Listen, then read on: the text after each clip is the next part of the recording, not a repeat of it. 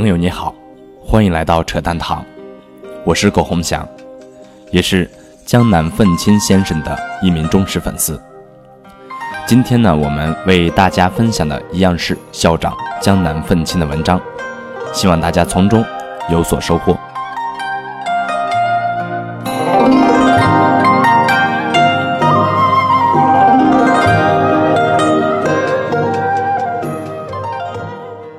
二零一六年三月三日，从我自己的感觉来看，过去几年的创业成功逻辑是快狠，你越快越没节操，越容易干掉牛逼的对手，乱拳打死老师傅。但是今年不是这样了，资本冬天的情况下，越来越讲究稳和准，方向要准，节奏要稳，然后用时间去熬死。你的对手，韧性越来越重要。二零一六年三月五日，穆迪下调中国评级，很多人来问我怎么看。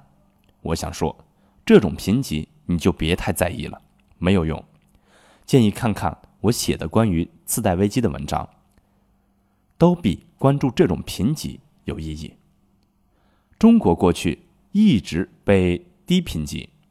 但是发展秒杀全球任何一个国家，次贷危机里的许多有毒资产，在当时都被三 A 评级，这种傻逼机构能当真就见鬼了。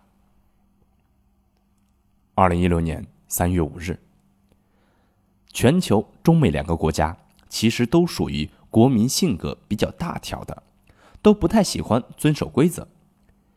英国人。看不起美国人没教养，也是因为美国人真不太在意虚头巴脑的东西。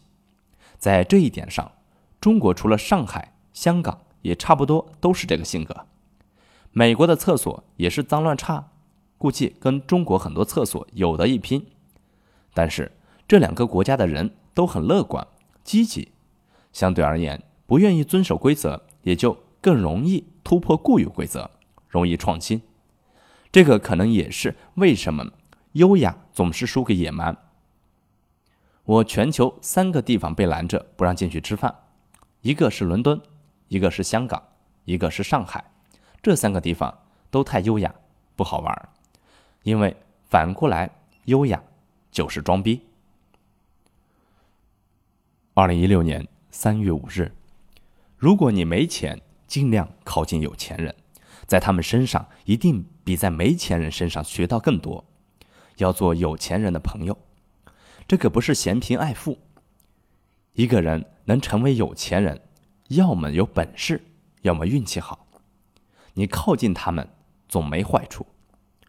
但是，如果你是有钱人，尽量要靠近屌丝，因为在比你有钱的人身上，你已经很难再学到更多的东西了。一般和有钱人在一起，只能装装逼、吹吹牛，你连优越感也未必能感觉到，还很花钱。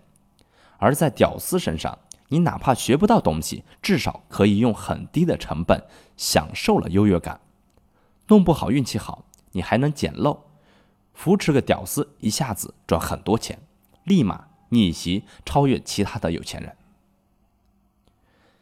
我一般。不深入看互联网项目，不代表我必然不看互联网。看清楚项目实际不难。第一，谁在做；第二，市场容量多大；第三，我们能帮助企业什么；第四，什么价格；第五，成长逻辑是否尽量闭环且可信。只是多数项目在第一步的时候就给我毙掉了，用十三秒，能进入第二步，屈指可数。